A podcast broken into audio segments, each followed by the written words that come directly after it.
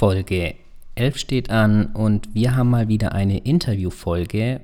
Wir haben uns mit Levke Brodersen unterhalten.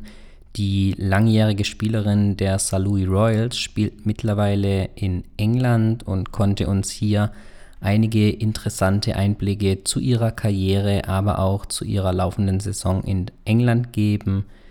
Wir wünschen euch viel Spaß mit dem Interview und starten direkt durch.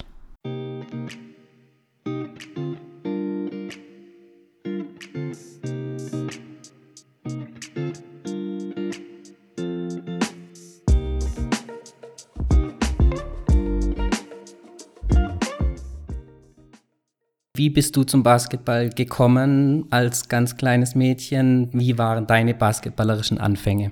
Also ganz klassisch waren meine basketballerischen Anfänge, würde ich sagen. Man war, also ich war neun Jahre alt und war gerade so in dem Alter, wo man sich überlegt hat, was für einen Sport möchte man machen oder welches Hobby möchte man sich gern aneignen. Da habe ich auch wirklich viele verschiedene Sachen ausprobiert, ähm, habe zuerst viel geritten und meine Mama hatte damals auch selber Basketball gespielt und sie hatte mir dann vorgeschlagen, ob ich nicht mal ausprobieren möchte, auch Basketball zu spielen. Und so bin ich dann eigentlich ähm, zum Basketball gekommen. Also bin zu einem Probetraining gegangen. Das war damals dann auch bei der Mama von Stina Barnard, also bei Sonja Barnard. Und ähm, es hat mir so gut gefallen, dass ich da dann auch wirklich hängen geblieben bin und dann auch direkt das Reiten dafür aufgegeben habe, weil da war ich eh nicht besonders gut drin. Und so waren eigentlich meine Basketballanfänge. Okay, jetzt hast du schon die nächste Frage ein bisschen vorweggenommen. Basketball Hochburg Föhr. Du hast Stina und ihre Eltern schon angesprochen. Wie viel Anteil haben sie dann tatsächlich an deiner Karriere bis zum heutigen Zeitpunkt? Also alle drei, sprich ähm, Uwe, Sonja und Stina, haben einen riesigen Anteil an meiner Basketballkarriere, gerade in meinen Anfängen, also wo ich wirklich noch im Jugendalter war, haben vor allen Dingen Uwe und Sonja mich natürlich sehr stark geprägt. Die haben sehr viel Einzeltraining auch mit mir gemacht. Sonja war über Jahre ähm, meine Teamtrainerin auch und später habe ich, wo ich ein bisschen älter wurde, da war ich dann 13, 14, habe ich ähm, viel Einzeltraining auch mit Uwe gemacht, weil ich damals nach Hamburg gependelt bin und hatte da dann halt ein Team mehr zu Hause auf Föhr und da hat er, hat er wirklich sehr viel mit mir trainiert die Woche. Und Jastina ist ja auch jetzt noch wirklich eine meiner besten Freundinnen und wir haben ja auch damals zusammen in Salui gespielt, ähm, zwei Jahre. Und ähm, sie hat natürlich dann auch sehr meine basketballische Karriere geprägt. Sie war immer für mich mein Vorbild, wo ich auf der Insel war, weil ich immer, immer das schaffen wollte, was sie geschafft hat, den Schritt in die Bundesliga und auch in die Nationalmannschaft. Und ja, ich habe den Barnard schon sehr, sehr viel zu verdanken, was äh, meine basketballische Karriere angeht. Okay, jetzt mit neuen Aufhöhe angefangen. Der nächste Schritt war dann Hamburg, hast du dann eben schon angesprochen. Genau. Du hast dann schon relativ früh auch in der Basketball-Bundesliga dann gespielt. Wie waren da dann die nächsten Schritte? Wie kam es dann dazu? Bist du da dann gesichtet worden, gescoutet worden? Wie hat dann der Sprung zur Profikarriere geklappt? Genau, also ich hatte zwei Jahre dann in Hamburg gespielt. Da wurde auch die WNBL ins Leben gerufen. Das hatte ich damals, damals beim SC Restwedel gespielt. Und dann auch über die Barnards ähm, kam der Kontakt ähm, zu René Spandau, der damals Trainer in Saarlouis war. Und René Spandau war auch immer im ersten U16-Jahr bei der Nationalmannschaft der Trainer. Also kam da wirklich viel Kontakt zustande und er hat mich dann nach Saarlouis eingeladen, ob ich mir es nicht mal angucken möchte und ob ich mir vorstellen könnte, nach Saarlouis zu wechseln. Ich war auch zweimal zu Besuch und habe mir das sehr genau mit meinen Eltern überlegt, weil es natürlich auch von der Entfernung ähm, für Saarlouis ähm, ist natürlich ein riesiger Schritt. Ähm, ich war damals noch sehr jung, also ich war 15, wo ich mich dann dazu entschieden habe, nach Saarlouis zu gehen. Aber mir hat es wirklich so gut gefallen und mir hat es so sehr zugesagt, dass ich dann mit 15 Jahren ähm, nach Saarlouis gewechselt bin in die Bundesliga.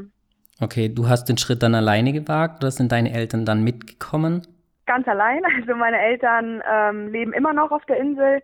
Äh, mein Bruder war damals auch noch auf der Insel, der ist jetzt auch aufs Festland gezogen, aber ich bin damals komplett allein ähm, nach Saarlouis gezogen und habe auch damals schon direkt ähm, mit einer Mitspielerin, die in meinem Alter war, mit der Katharina Müller, in der WG eigenständig gewohnt und ähm, das war auch ein sehr, sehr guter Schritt für mich, weil ich sehr schnell ähm, in die Eigenständigkeit hineinwachsen musste.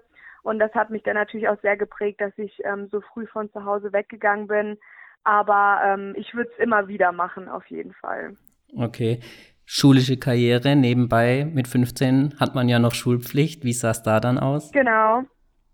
Ähm, ich bin drei Jahre dann da aufs Gymnasium gegangen. Ähm, das war wirklich sehr gut organisiert von Saarlouis. Ich habe damals fußläufig von dem Gymnasium weggewohnt, habe also mein Abitur mit 18 ähm, im Saarland gemacht in Saarlouis. Und ähm, nach den drei Jahren Schule bin ich dann direkt ähm, auf die Uni gegangen in Saarbrücken und studiere da jetzt ähm, Lehramt fürs Gymnasium für Englisch und Biologie. Okay, also du bist ja jetzt auch, auch noch erst 23, spielst jetzt schon fast seit zehn Jahren ja. dann auf professionellem Niveau Basketball. Inwieweit hat sich das ganze, der ganze Basketballzirkus in der Zeit, die du jetzt miterlebt hast, dann schon weiterentwickelt und wie weit hast du oder inwieweit hast du dich weiterentwickelt? Fangen wir erstmal mit der Liga an. Also die Liga, muss ich sagen, war wirklich jedes Jahr irgendwie anders, muss ich sagen. Also die ersten Jahre, die ich damals in Saarlouis gespielt habe, gab es auch noch die deutschen Regelungen wo am Anfang zwei Deutsche und am Ende nur noch eine Deutsche auf dem Feld stehen mussten. Das hat natürlich erstmal die Konstellation von den Mannschaften total verändert, weil viel mehr Deutsche auch in der Liga gespielt haben.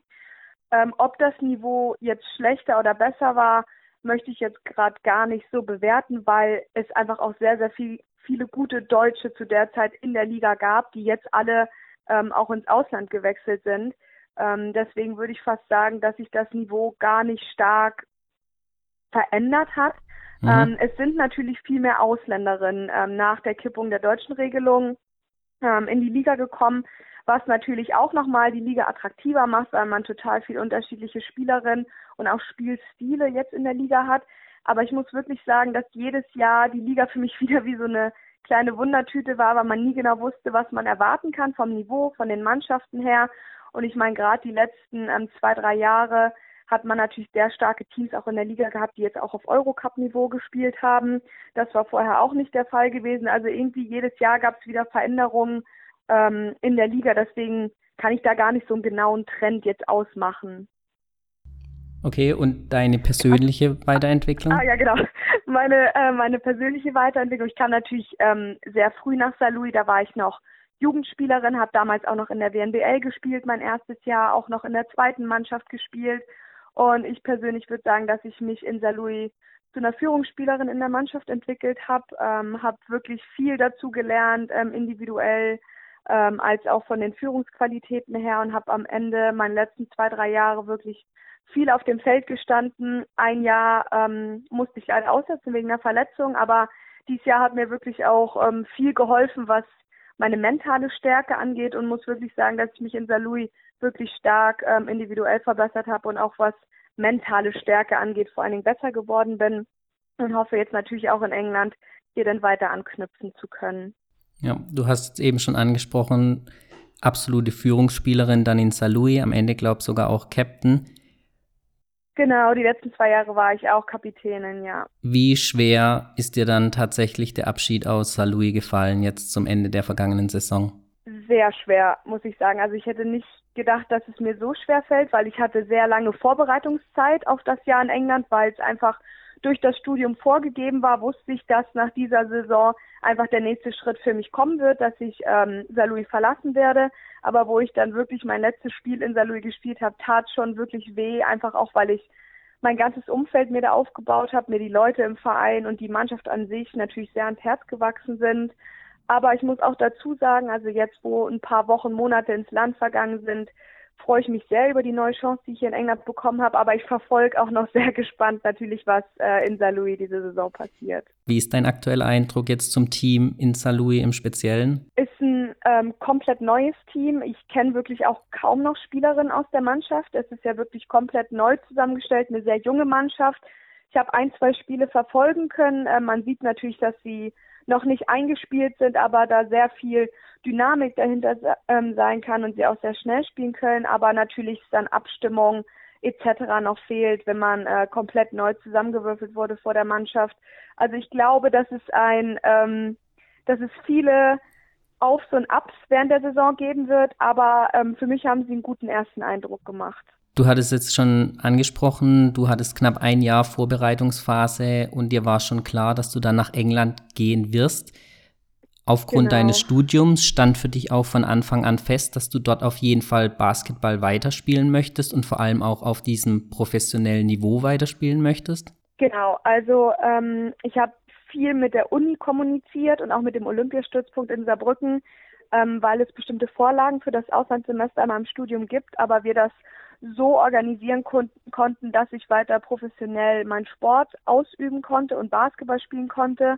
Ähm, da war ich natürlich sehr froh, dass ich das beides so super kombinieren konnte, dass ich einerseits ins englischsprachige Ausland gehen konnte, was ich für mein Studium brauche, um mein Studium später in Saarbrücken abschließen zu können, aber auch trotzdem halt meinen Sport so weiter zu verfolgen, dass es auf professioneller Ebene erfolgt und einfach ähm, ja mich so auch weiterentwickeln kann.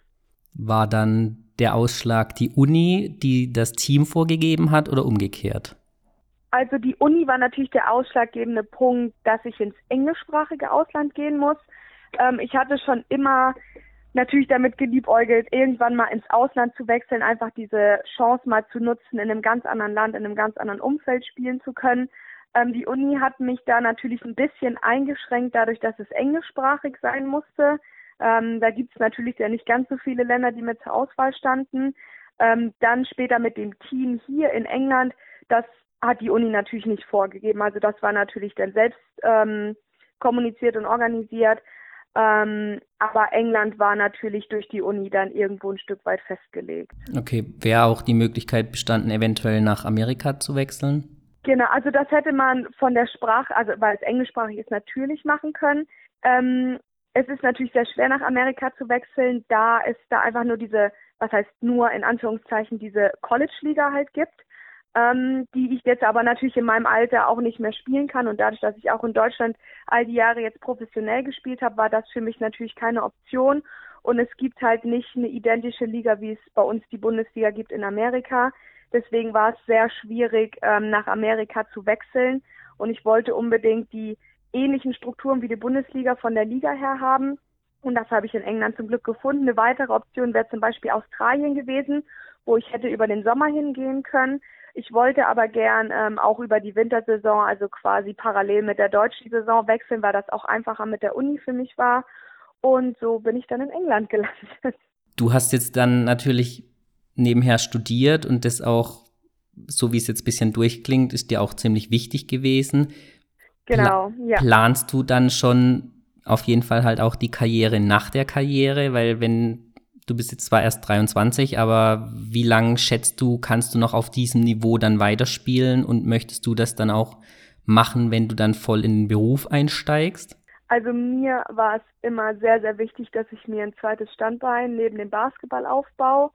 Ähm, ich weiß, dass sich da die Meinungen ein bisschen ähm, spalten, aber mir war es immer sehr wichtig, diese duale Karriere zu verfolgen, dass ich einfach weiß, dass ich neben dem Basketball einfach auch eine gewisse Sicherheit habe. Ähm, dadurch, dass ich selbst auch schon schwer verletzt war, weiß ich, wie schnell der Sport auch beendet werden kann.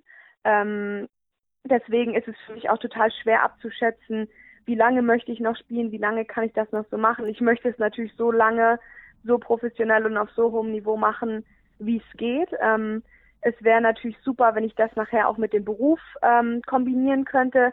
Mein Ziel ist es jetzt erstmal, wenn ich aus England wiederkomme, mein Studium in Saarbrücken abzuschließen dass ich mein erstes Staatsexamen im Lehramt mache und danach habe ich wirklich alle Optionen offen, ob ich zum Beispiel direkt in mein Ref einsteige und wieder in Deutschland spiele oder ob ich dann wirklich ein Jahr dazwischen Pause mache und nochmal ein Jahr im Ausland spiele. Also da habe ich wirklich viele Optionen. Ich habe jetzt erstmal für mich gesagt, ich mache ganz in Ruhe mein Jahr in England, komme dann nach Deutschland wieder, beende mein Studium und dann schaue ich einfach mal weiter, wie die Optionen dann für mich stehen. Aber ich möchte auf jeden Fall sehr lange noch Basketball spielen, solange es mir noch möglich ist.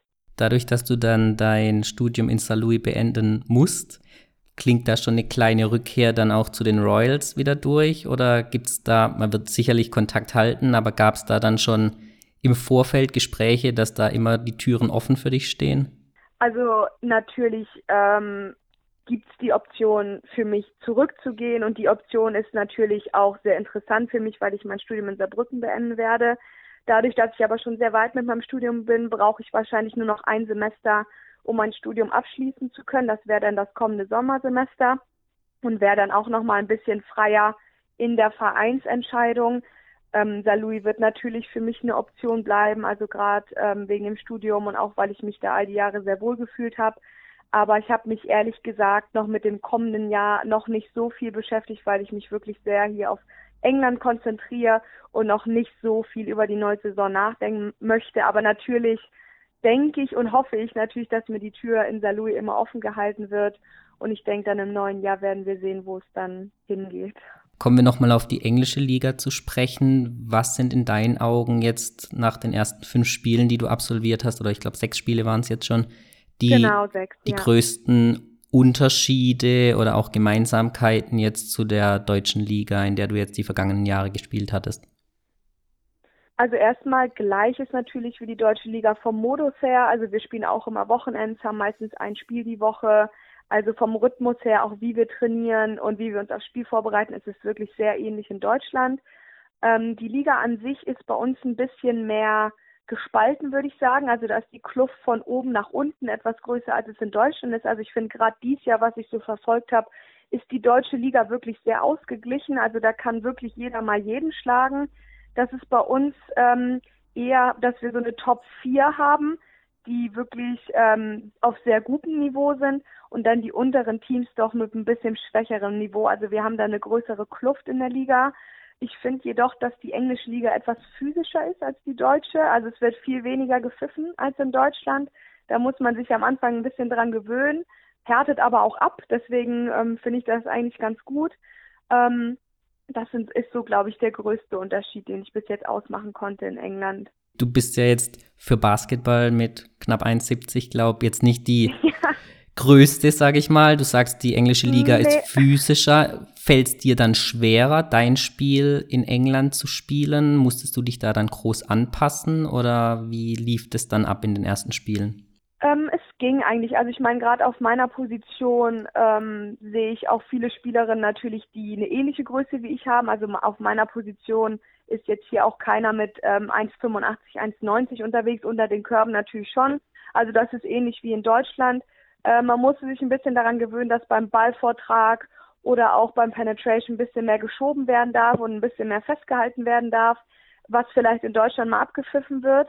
Ähm, da muss man sich, da kann man sich natürlich in der Defense als auch in der Offense muss man sich da einfach ein bisschen anpassen, aber das waren wirklich nur kleine Sachen, an die man sich wirklich auch sehr schnell gewöhnt. Hm, deine Statistiken zeigen ja, du bist schon etwas sogar über den Durchschnittsstatistiken der letzten Saison in Saint-Louis, also Anpassungsschwierigkeiten waren da nicht wirklich dann bei dir vorhanden. Nee, also ich wurde auch, muss ich auch wirklich sagen, ich wurde hier wirklich ähm, super in Sheffield aufgenommen. Wir haben eine wirklich ausgeglichene äh, Mannschaft. Wir haben eine sehr, sehr gute Teamchemie. Also das passt auch wirklich alles auf dem Feld. Deswegen wurde es mir auch direkt die ersten Spiele sehr einfach gemacht, ähm, auf der Aufbauposition viele Minuten zu spielen. Und ähm, nee, macht wirklich Spaß, muss ich wirklich sagen. Okay, cool. Kommen wir zurück nach Deutschland. Da stehen jetzt dann zwei EM-Qualifikationsspiele an. Patrick Unger hat dich jetzt genau. auch wieder für den Kader der deutschen Nationalmannschaft nominiert. Wie funktioniert der Austausch dann unter der Saison? Seid ihr ständig in Kontakt, jetzt vor allem auch dann mit dem Nationaltrainer, der ja jetzt seine erste Nominierung dann durchgeführt hat? Er war ja vorher nur Co-Trainer, genau. er ist jetzt der Head Coach der Nationalmannschaft. Wie funktioniert da der Austausch? Ähm, sehr gut, muss ich sagen. Ähm, Patrick hat sich wirklich viel bei mir gemeldet, ähm, haben viel kommuniziert, hat natürlich direkt die ersten Wochen nachgefragt, wie es mir in England ergangen ist, ähm, wie alles läuft dann wird natürlich sehr offen kommuniziert, wer zu den äh, Länderspielen äh, nominiert wird und äh, wer nicht. Da ist, äh, das ist aber eigentlich immer so beim DBB, dass mit jedem individuell äh, per Telefon, per Skype, was auch immer dann gerade passend ist, ähm, gesprochen wird. Ähm, da funktioniert die Kom Kommunikation wirklich gut und es wurde natürlich die letzten Wochen, Monate ja jetzt schon ähm, viel kommuniziert, dadurch, dass es halt einfach auch den Trainerwechsel gab. Ähm, das war alles sehr, sehr offen und wir wussten eigentlich direkt Bescheid und wussten, wo wir da dran sind, sag ich mal. Die zwei EM-Qualifikationsspiele sind jetzt auch relativ entscheidend, wenn man sich noch für die EM qualifizieren möchte. Wie schätzt du eure Chancen ein? Gibt es eine Möglichkeit, dass ihr dann wirklich bei der nächsten Europameisterschaft dabei seid? Also ich glaube, man braucht da jetzt nicht viel schön zu reden. Ähm, unsere Chancen sind sehr klein. Ähm, wir haben beide Spiele gegen Tschechien verloren. Wir haben unser erstes Spiel gegen Belgien verloren.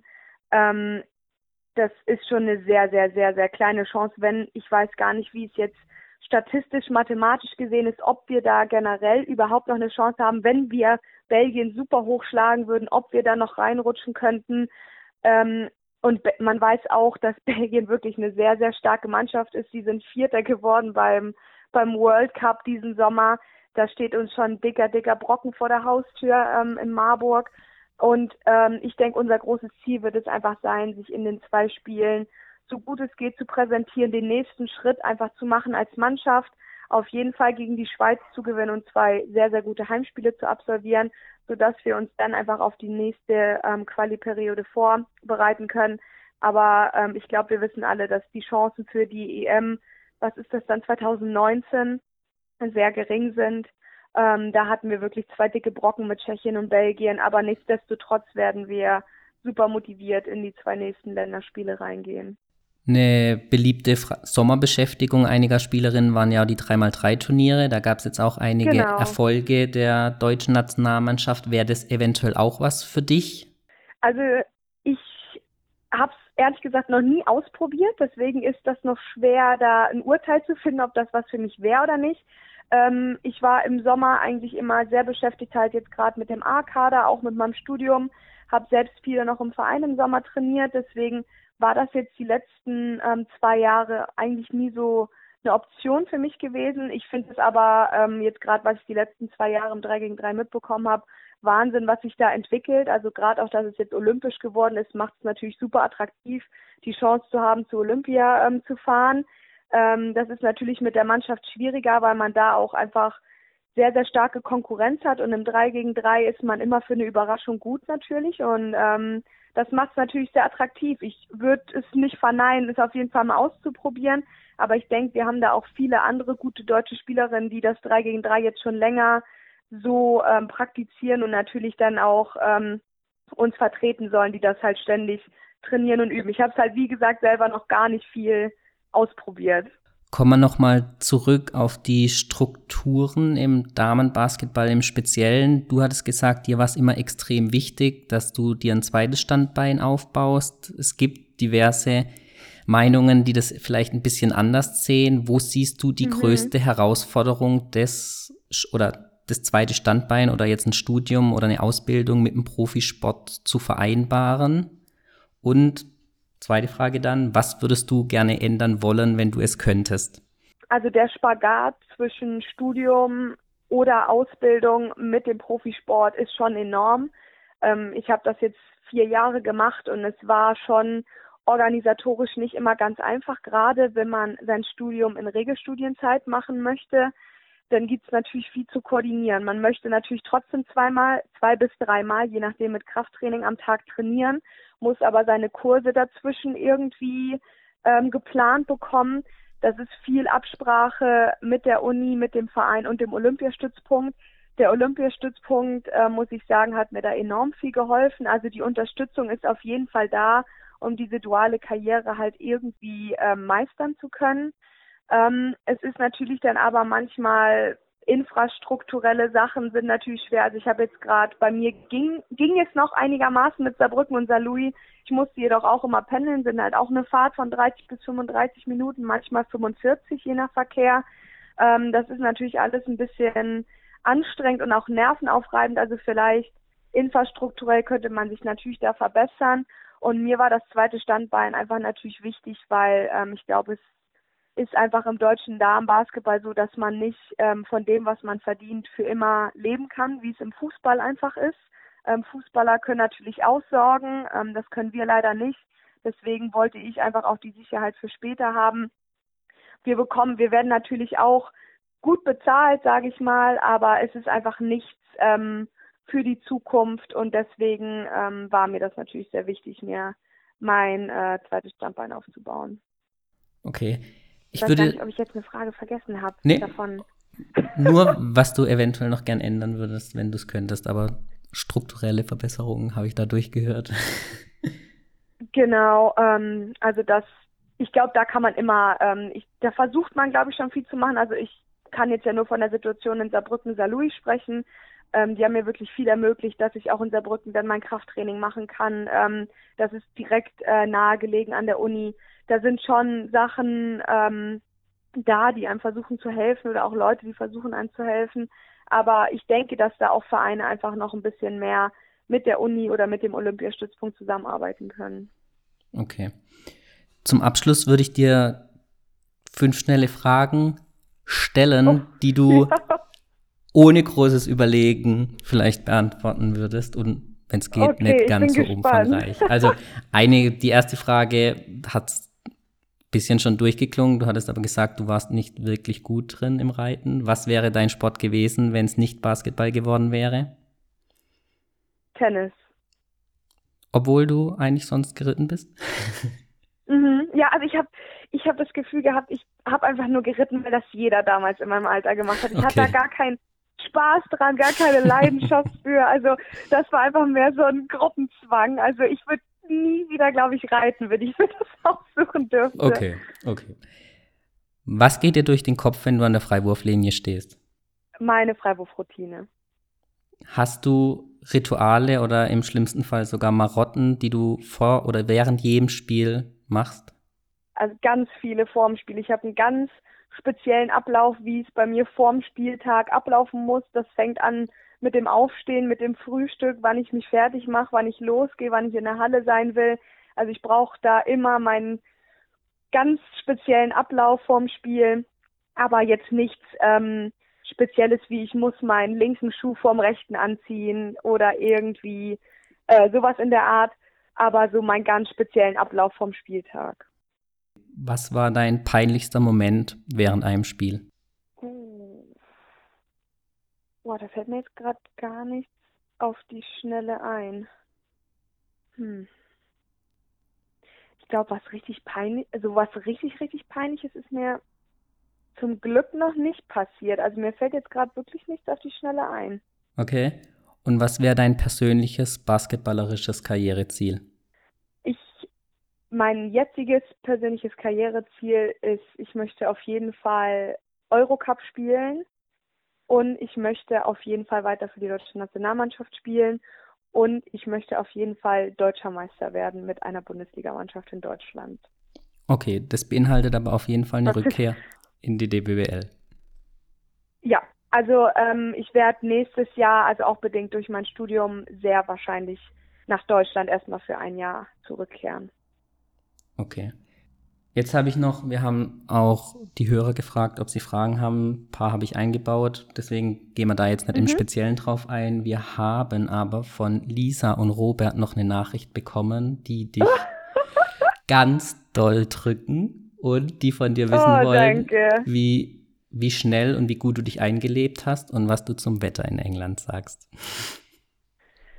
Also, ich muss sagen, ich habe mich sehr, sehr schnell, sehr, sehr gut hier eingelebt. Die erste Woche, da bin ich auch wirklich mal ganz ehrlich, wenn mich Leute fragen, war wirklich eine Katastrophe.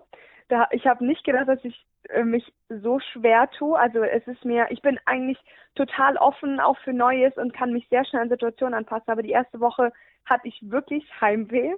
Aber dann direkt, ähm, wo ich mal ein bisschen Routinen hier reinbekomme mit dem Training, meine Wege hier gefunden habe, habe ich mich wirklich sehr gut und sehr schnell eingelebt. Die Leute haben es mir auch sehr, sehr einfach hier gemacht.